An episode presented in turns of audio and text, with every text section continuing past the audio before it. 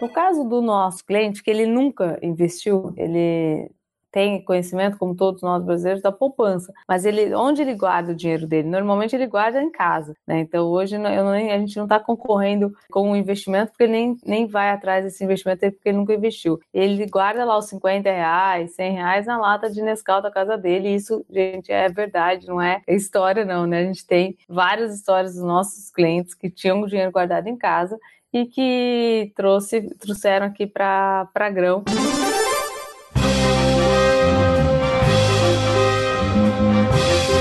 Eu sou Paulo Silveira. Eu sou o Rodrigo Dantas. E esse é o Like a Voz.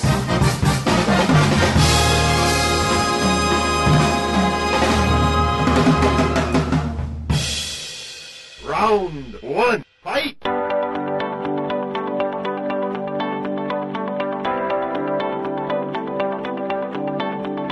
Mônica Sacarelli é cofundadora e CEO da Grão. Mônica, você pode contar pra gente o que, que a Grão faz, se ela ataca algum problema que você tinha, você sentia, e como começou essa história? A Grão, primeiro boa tarde, gente. É, super obrigado por, pelo convite estar participando. É, a Grão é uma fintech que veio para ajudar os brasileiros a começar a guardar dinheiro. Então a gente quer criar o acesso ao investimento para qualquer pessoa, né? Então começar é, e aprender também, né, sobre investimento, ou como começar a guardar dinheiro é, e melhorar a própria vida financeira.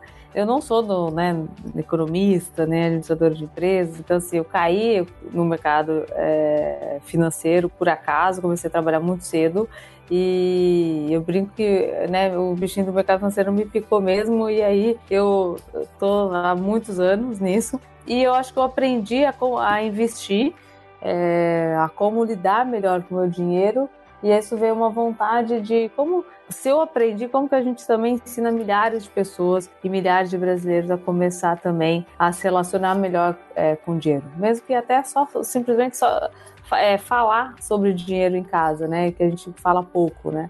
Então, acho que essa vontade de como simplificar, né? É, o acesso à questão do investimento e, e, melhorar a vida financeira das pessoas. Quanto tempo tem a Grão, Mônica? A Grão, nós lançamos o aplicativo em janeiro de 2019. É em 2018 que a gente é, começou a formar time, pensou, fizemos pesquisa, bastante pesquisa, conversando com usuários, mas o lançamento foi em janeiro de 2019. E, e ela, não, ela não começou com o nome Grão, né? Eu sei que você teve uma, uma, um desafio de mudar no meio do percurso aí o nome da empresa, certo? Exatamente. Ela começou começou como Jim é, é, e nós não, não, registramos a marca, né? Então, assim, apesar de ser minha segunda é, empreitada, né? É, não, a gente sempre comete erros, né? Então é normal cometer. Eu cometi o erro de não registrar a marca logo no início do NPI. É, e aí depois a gente não tinha uma grande instituição financeira que já tinha cadastrado e aí nós tomamos a decisão é, de lançar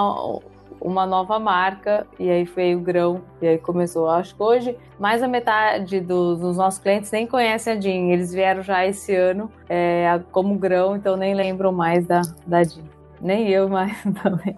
Que legal, não, e grão realmente é um nome muito mais forte, assim, é, isso é uma particularidade, é uma opinião minha, mas eu achei bem mais forte. É, tem muito a ver com que a nossa proposta, né, de grão em grão você vai conquistar o seu objetivo, né, então. Bem, o objetivo é que cada usuário possa traçar metas do que, que quer juntar para gastar onde, separar, e a partir disso, o que que faz a app, a startup e mais ainda, como que vocês monetizam ou o famoso vão monetizar um dia? Qual é o modelo de negócio de vocês? É, quando a gente começou a entender né, por que as pessoas é, não guardavam dinheiro, sempre a gente escutava duas respostas. Uma, eu não tenho dinheiro, e a segunda é eu não entendo nada do, do, investimento. Então, a grão ela veio com as pessoas podem guardar, por exemplo, a gente usa a palavra guardar, porque de acordo com nosso, nossos clientes, investir é para é quem tem muito dinheiro, então é realmente é separar e guardar o dinheiro. É, então, é, com um real ele começa a, a, guardar dinheiro. A gente guardar para né, aposentadoria, quando a gente está falando de alguma coisa muito longe, com o objetivo um sonho muito longe,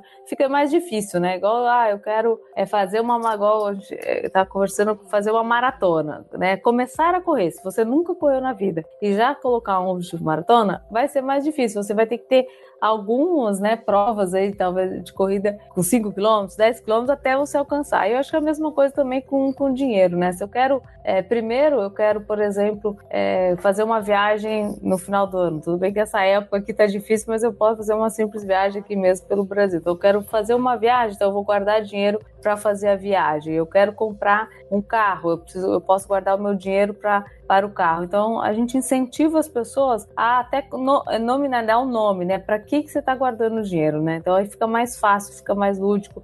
Eu acho que dá uma força de vontade, né, para a gente conquistar também. A gente monetiza através de um spread, né? Então a gente compra uma, um título público e repassa para o cliente, né? Então a gente fica com esse pequeno spread, mas agora acho que nós temos um próximo desafio aí que é a conta digital, que a gente vai já estava dentro do nosso nosso plano, que é montar uma é, ter a conta digital para automatizar esse investimento do, dos nossos clientes, porque hoje o nosso cliente ele é bancarizado, ele tem que sair do banco dele e, e transferir a conta do, da conta bancária, né, do, do próprio banco e transferir para a conta aqui na Grão. Agora, com a conta digital é uma outra forma de monetização, a gente vai automatizar esse guardar. Então, para quem usa, a gente consegue auto, é, deixar o processo mais automático, mais simples para ele conquistar esse guardar. Então, aí entra uma outra forma também. E uma uma outra receita é um, é um B2B. A gente tem uma parceria que a nossa API, né? Porque toda a parte de educação financeira ainda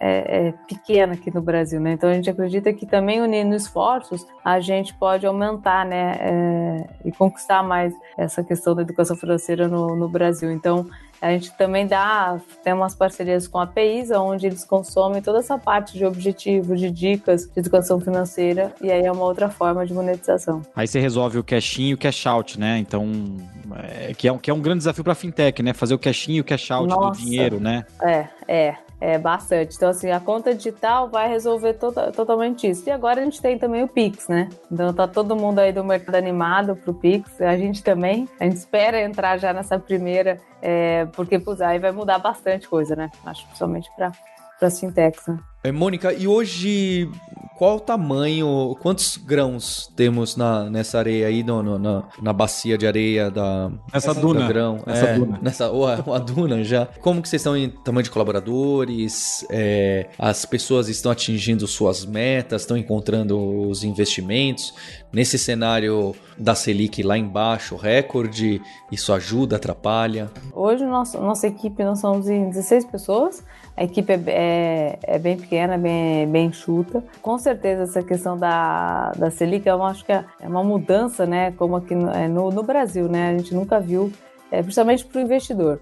No caso do nosso, do nosso cliente, que ele nunca investiu, ele tem conhecimento, como todos nós brasileiros, da poupança mas ele, onde ele guarda o dinheiro dele? Normalmente ele guarda em casa, né? Então hoje nem, a gente não está concorrendo é, com o investimento porque ele nem, nem vai atrás desse investimento porque nunca investiu. Ele guarda lá os 50 reais, 100 reais na lata de Nescau da casa dele. E isso, gente, é verdade, não é, é, é história não, né? A gente tem várias histórias dos nossos clientes que tinham o dinheiro guardado em casa e que trouxe, trouxeram aqui para grão. Esse cliente, ele não sabia nem que o dinheiro ele, ele rende, né?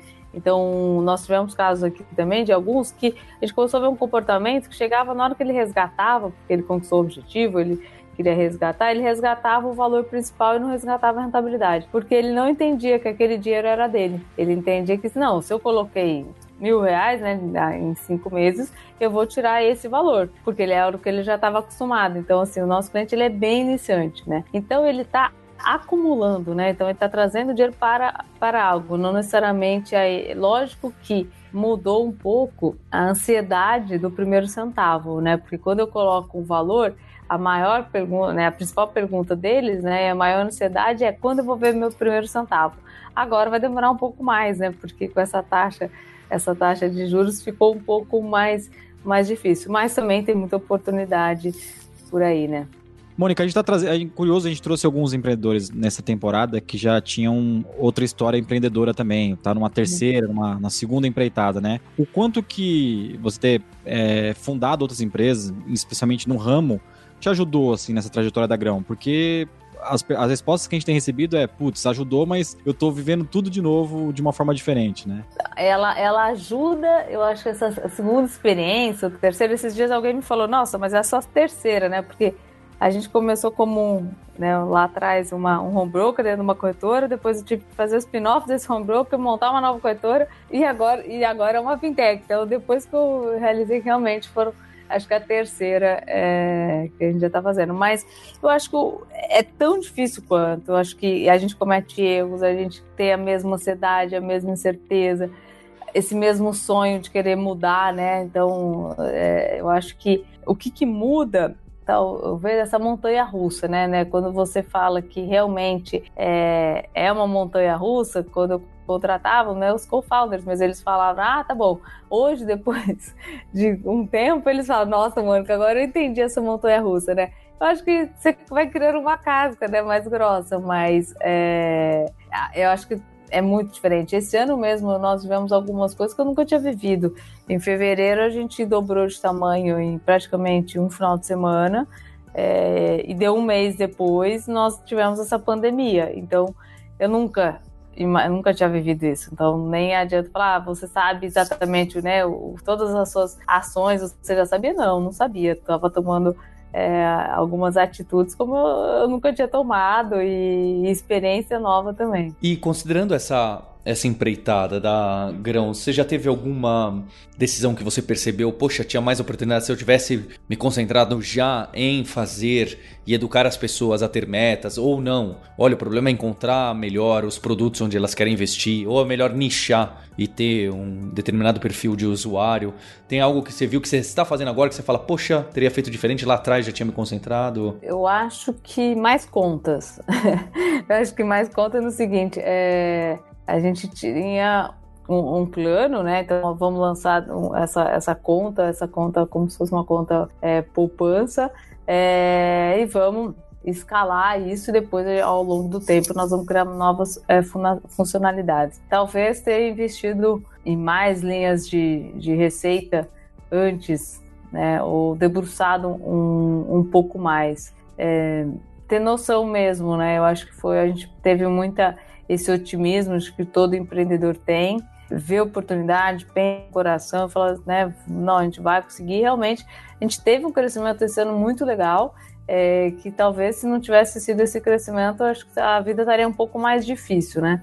É, mas eu acho que a famosa planilhinha ali do, do Excel, as projeções, né, que a gente erra, erra muito, mas talvez teria que ter debruçado um pouquinho mais nisso. Engraçado que a gente é do, do financeiro, né? E é onde você mais deveria tomar é, mais cuidado é no, é, o empreendedor é fogo, né? sempre, sempre vai na, na, na, na, emoção, né? Nossa, eu então sou muito, né?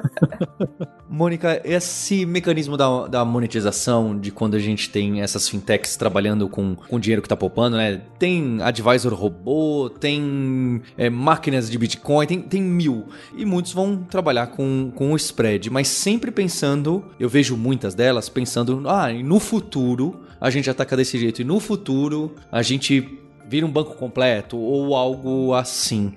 É, você tem alguns passos mais claros que você pode compartilhar? Ou mesmo ideias? Ah, não, realmente, em 10 anos, é, começa por aqui para chegar, chegar ali. É, tem alguma visão que você consegue compartilhar? É, acho que a maior visão nossa é, é com o cliente, né? A gente quer melhorar a vida financeira dele. E eu acho que tem uma mudança que a gente às vezes tem que se adaptar ao momento é, de vida, tanto do cliente, ao momento, o cenário né, econômico e macroeconômico, como o que a gente está vivendo agora. É, a gente vinha com, com um cliente que estava conseguindo guardar dinheiro. É, de repente, esse cliente agora ele está perdendo emprego.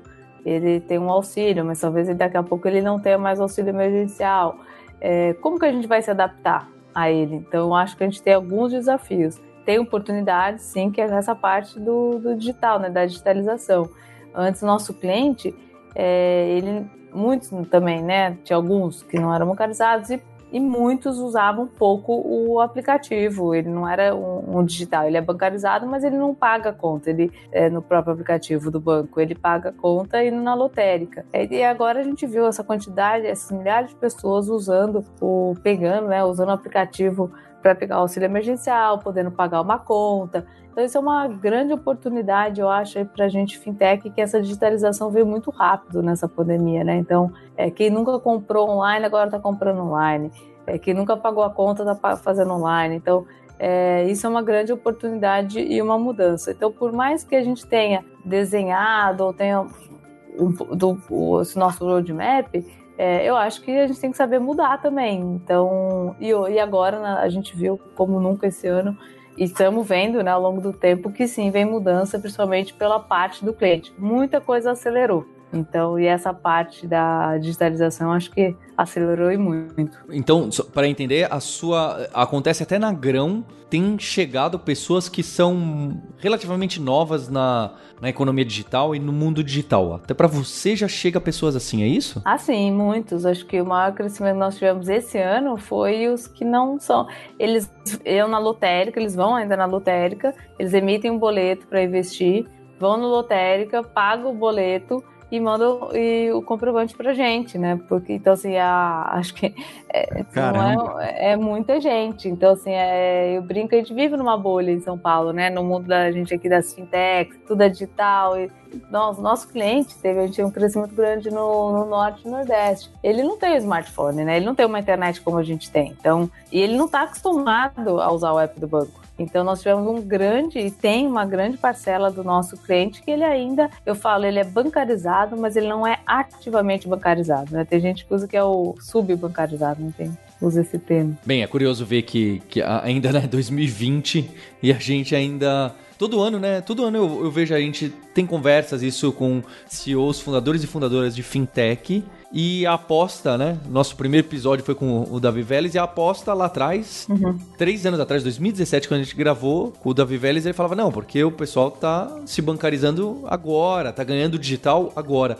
Só que em 2020 essa frase também vale. É, é algo é muito curioso. É, mas agora acho que legal que a Mônica falou é que esse negócio do auxílio emergencial ele acelerou negócios como o da Grão, assim, né? Que são digitais, você tem que baixar um app e tem a ver com assim, em, em, colocar um recurso dentro de um app, né? Eu fico imaginando quando você falou da, da pessoa mandar o comprovante via lotérica, é, isso deve ser um, um desafio grande de marketing para vocês de, de confirmação, né? Como é que as pessoas confiam em depositar o dinheiro na Grão, né? Que não é a lotérica que ele está acostumado, né? Não, é realmente o, o até a gente estimula ele para pegar essa confiança, ele fazer o menor valor que ele puder. Então eu brinco às vezes, quer ter um real, investe um real na grão, resgata esse um real e depois você, se você né, confiou, gostou, teve uma experiência legal, você começa.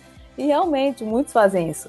É Caramba, super normal. Ele, ele investir, depois ele resgata, caiu na, direitinho na conta, aí ele começa. Mas você vê que tem uma, uma, uma vontade mesmo de, dessa digitalização, principalmente os mais jovens, de saber cuidar do dinheiro, né? Então, como eles começam a ter essa, essa liberdade, essa independência de, de, de cuidar do dinheiro. Então, é, realmente, eu acho que nessa parte, porque, como você falou, há três anos atrás ainda nós temos problemas, temos ainda, é, mas agora ela, ela, acelerou. Talvez a gente precisaria de mais três anos, né? Daqui a três anos estaria falando tudo isso de novo. Não, eu acho que esses meses, esses últimos meses, acelerou muito essa bancarização né, deles. Round two, fight!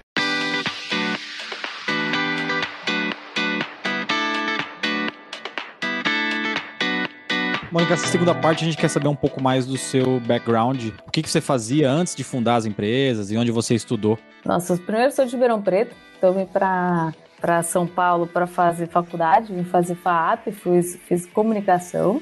É, quando, mas eu sempre, né, por estar ser de Ribeirão, minha família, meus amigos saíram tudo lá, e aí eu estava em São Paulo sozinha, eu vim com 17 para 18 anos, eu comecei a trabalhar muito cedo, então comecei a fazer estágio no primeiro ano de faculdade. É, e depois da, da, da FAP eu fiz SPM, emendei, é, aí focada mais em, em, marketing.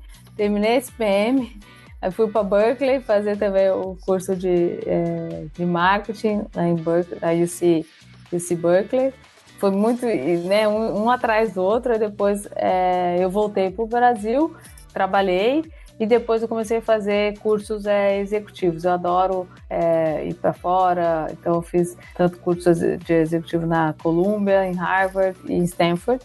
É, foi muito legal para ver a diferença de, de cada uma. Então essa foi minha, não foi um pouco da minha, da minha formação, mas acho que é, adoro fazer esses executivos para poder ir viver na, na faculdade. Eu acho que é dar uma bela de um, de um up aí. Mônica, como CEO, como que você define seu papel? O que, que você é responsável e o que, que você não é? Costumo brincar que a gente faz tudo e não faz nada ao mesmo tempo, né? Você chega em casa e fala assim, né? Poxa, legal, hoje eu não fiz nada, não é? é quase isso, né? Ser responsável por tudo e nada ao mesmo tempo. Muito engraçado.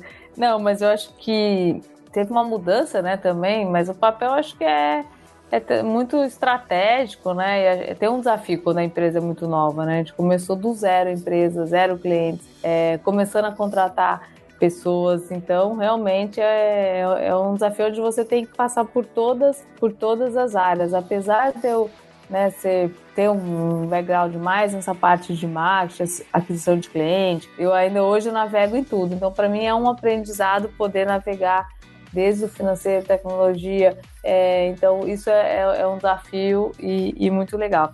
Eu acho que agora, também nessa pandemia, desafiou mais, né, mais a gente como esse papel de, de CEO, né? Então, é, o que eu mudei também, acho que todo mundo deve ter mudado né, nessa liderança, é, foi que eu acabei focando até mais ainda na grana, né? Às vezes sempre você tem né, um, um cafezinho ali, porque alguém te pediu uma ajuda, né, e tal. Agora, no, quando você está aqui, e nessa pandemia, todo mundo de, de home office, eu tive a oportunidade de realmente, não, vou focar mais, então não tem muita essa, essa dispersão com outras empresas. Então, é, é um, foi um desafio está sendo um desafio bem, bem legal agora. Você tocou num ponto que, que a gente gosta de saber também aqui, como é que é a rotina, né? A gente sabe que você é maratonista e tal, mas como é que é a rotina sua como CEO da Grão, ainda mais esse momento, assim?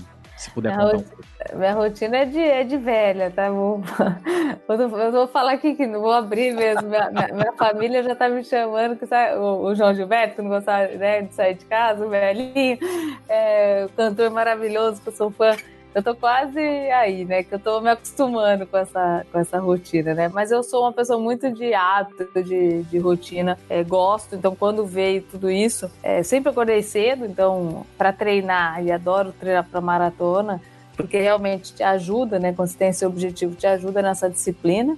É, tanto de, de tudo, né? É, de comer, de, é, de acordar cedo. Então, isso eu antes sempre mantive essa rotina aí que me ajuda é, a manter mesmo é, um hábito e uma disciplina aí que eu, que eu, acho bem, bem legal. Então, esporte para mim faz super parte da minha vida. Então, de manhã eu sou daquelas que gosto de dormir cedo, acordo bem cedo, mesmo agora de home office que a gente não tem esse tempo que vai para o trânsito é cedo 5 horas da manhã, 4 horas da manhã, é isso? Não, não, é 5, 5 e meia. 5 e meia é normal, assim. Acordo realmente 5 e meia e faço sempre uns esportes e leio bastante. 8 e meia a gente já começa. Eu coloquei uma rotina agora também nessa. Agora, que mudou um pouco, da gente começou, começou com uma daily, eu e os líderes, todo dia 8 e meia. Então, é uma questão foi, e foi bem acertada isso que fez com que a gente não perdesse esse contato, né, que a gente é, a gente tinha muito no, no, no, escritório e tal. Então a gente já começa esse dia. Então, meu dia aí é empreendedor normal, e assim, à noite, ou agora sai muito pouco, e, e, mas eu sou bem também é, sociável, adoro um vinho, sair com as amigas, mas eu evito principalmente quando eu tenho que treinar. Então é bom uma prova para me segurar nisso. Mônica, eu acho que você teve experiências diversas, né? Então, como você teve outras outras empresas, uma outra empresa, inclusive adquirida, é, uma corretora, que inclusive deve ser um, um trabalho maluco e estressante. É, imagino que era maior que a Grão. E como que você consegue comparar esses estágios de empresa, né? Uma empresa que você cresceu e fez um exit, acredito que foi para XP, não é? Um case que ficou famoso. E uma empresa que está começando e que justo que você colocou, não é? Tem que fazer, é responsável por tudo, não é responsável por nada. O que, que você consegue comparar desses, desses momentos distintos? O que, que é interessante, o que, que não é? O que, que te dá saudades, o que, que não dá? O estágio da Grão já foi o estágio da corretora também quando a gente começou lá atrás. É, então, essa, do, do, início, né, de participar. Eu acho que faz parte do crescimento, faz parte quando começa a crescer, e foi o que aconteceu lá atrás também, você ter mais equipe, você está né, tá participando mais macro, mais é, estratégia. É, eu acho que eu tava com saudade também desse, né, desse pequeno, de você saber o nome de todo mundo, você é, participar do todo. Então, acho que tem uma saudade. Apesar de ser pequeno, tem sempre a vontade de ser grande, né? Então, ó, todo mundo tá aqui. Nós somos hoje, nós somos em 15, 16, a gente esquece ser grande, né? É, mas é legal, essa eu acho uma fase é, muito, nossa, gratificante assim, quando você é pequeno e você tá lá. Hoje mesmo a gente tem um orgulho do que era a grão há um ano e meio atrás. Eu tenho certeza que daqui a um ano também vai estar totalmente é, diferente. É, então acho que são é, é, natural, né? Então você querer, né, crescer é, e é esse, é esse é o momento. Eu acho que que vale. Agora tem diferença do quando é o tamanho, dar um exemplo, principalmente a gente tem esse cuidado para recrutar pessoas, é para trazer no time. É, então, mesmo que é, tem alguma posição estratégica, eu tenho que anunciar vaga, eu tenho que recrutar todo mundo, tenho que entrevistar. Então, quando você está num outro tamanho, talvez você não tenha que participar de tudo isso. Mas eu acho que você, até como líder, dá muita atenção, né, quando você está desse tamanho. Então, a, pequenas coisas, né? Então, você é, olha desde, por exemplo, de, dos gastos. Hoje, nossa, você, você praticamente tudo. Quando você começa a crescer, aí depois a gente tem que ver, ficar olhando é, nossa, isso aqui tem essa assinatura, é igual a pessoa, é, a gente né, em casa. Você começa a assinar um monte de coisa, na hora de cortar os custos, você descobre umas assinaturas que você não lembra. A empresa também, né? Você começa a ter coisas que você depois você não lembra. É na hora do corte que você começa a olhar. Então, quando é pequeno, nossa, tem uma atenção muito grande. Eu acho que você aprende muito da empresa quando, quando ela está aqui, né? Então, desse tamanho. Porque aí acho que na hora que crescer, você vai estar. Tá ela cresceu com a, com a, com a cultura, né, do, do, dos founders, do pessoal, da gente que está começando aí.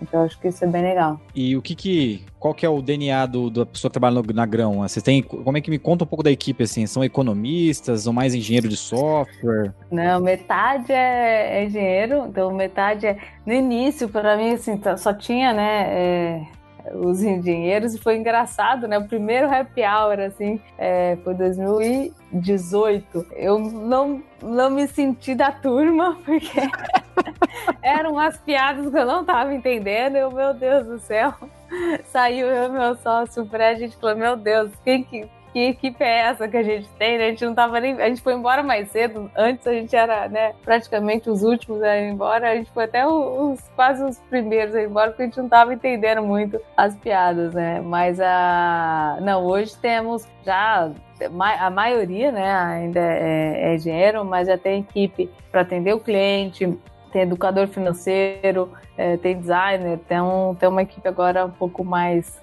mais ampla, né? E é o crescimento agora também. A gente vai começar a crescer um pouquinho mais. Mônica, você trouxe pra gente o, o, assunto de ser mulher empreendedora no meio de fintech, que eu acho que não é raro, é tipo quase único, não é? é? A gente costuma não colocar essa pergunta porque justo eu e o Dantas a gente passa muito trabalho porque a gente quer encontrar as mulheres empreendedoras. É, não é uma questão, é uma questão até pessoal minha e do Dantas que temos filhas e a gente quer que elas enxerguem que, olha, um dia eu quero ser CEO e empreendedor que nem papai, que nem a, as mulheres, as grandes mulheres que foram entrevistadas no Like a Boss. É, a gente não costuma deixar essa questão explícita assim, mas como você tocou com a gente antes do, do podcast, eu queria que você falasse um pouco como que você enxerga, se tá bem, se tá mal, se tá melhor, ou se, se, se é um grande desafio. Como que você vê essa questão? É, eu quero, na verdade, acho que é incentivar mais mulheres, né? Se é fintech ou qualquer segmento, assim, né? Empreender com, com outros founders ou, ou, ou solos. Eu acho assim, tem muita oportunidade, né? Tanto também não, nunca olho assim, ah, é só, né, só mulher, porque eu sou, eu sou mulher, eu consigo. Não, acho que acho que é muito legal e, e tem que ter, sim, esse, essa oportunidade para nós. Eu acho que tem, é, para nós mulheres. Eu nunca olhei lá atrás, por eu ser no mercado financeiro, o meu papel, nossa, eu, é, eu tenho que me questionar, porque eu sou mulher, não vou conseguir isso, isso, isso. Eu nunca é, me coloquei nesse, nesse papel, né? É, sempre e fui tive sócios que sempre me respeitaram muito, sempre me deram muita oportunidade e continuo me relacionando com pessoas que também é, pensam da mesma forma, né? Então hoje até os nossos é, investidores é, também. Então acho que assim é incentivar mesmo todas as mulheres, né, é, a entrarem nesse mercado e também em fintech. Eu acho que tem oportunidade aí para todas nós. Não importa, né? O gênero. Então, assim, é, é que eu, eu, eu, trouxe essa pergunta porque eu também não, não me questionava muito, acho que sobre isso. Quando eu vim para o mundo de fintech, eu vejo um grande interesse de mulheres me perguntando como é, né, como foi ser uma das líderes no mercado financeiro, como é empreender no mercado é, de fintech, né? E eu sempre falo, gente, é, nós temos todo o nosso espaço aí, vale a pena a gente buscar a nossa, nossa oportunidade, sim. Muito bom, viu, Mônica? Obrigado por, pelo papo aí. Obrigado, Mônica. Obrigada Valeu, gente.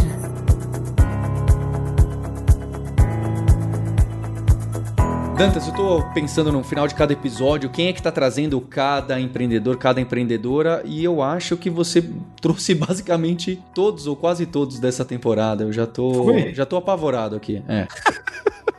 Também um outro caso de empreendedora de segunda viagem, muito legal ver isso do ecossistema, que as pessoas têm um exit ou um movimento grande e fazem uma empresa de sucesso, uma startup de sucesso e encaram o desafio de ir para mais uma. É impressionante. O que, o que é legal, é tanto o Roberto da Avenue, que fundou a Clear, e, e a Mônica, que fundou a Rico, ver legal, legal disso é que as plataformas estão no ar até hoje, né? O produto é tão bom que os fundadores saíram e as plataformas continuam relevantes ainda até hoje. E outra parte legal também é que são dois fundadores que não foram pra praia, né, Paulo? Não foram pra praia se aposentar e viver de, de água de coco na beira do mar, né? Então, eles, eles são duas pessoas que que realmente acreditam muito no Brasil, né, para empreender de novo num negócio ultra complexo, né? Pois é. Vale lembrar, quem tá trazendo essa sétima temporada do Like a Boss é a startups.com.br. Vai conhecer o trabalho, é um trabalho muito sério, que vai muito além de conteúdo, tem lives, o pessoal tá totalmente dentro desse ecossistema de startups, muito mais que eu e que o Dantas, para trazer detalhes técnicos mesmo do mercado, de aquisição, de movimentos. Fica aí, startups.com.br. Vou chamar também o pessoal aqui para ir pro grupo do Telegram que vem crescendo,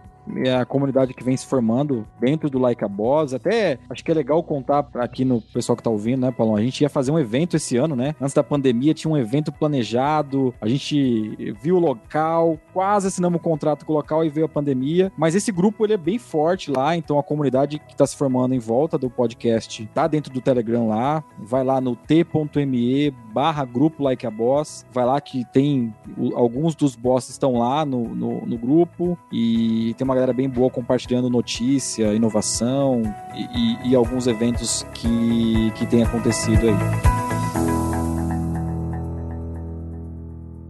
You win. Este podcast foi editado por Radiofobia, podcast e multimídia.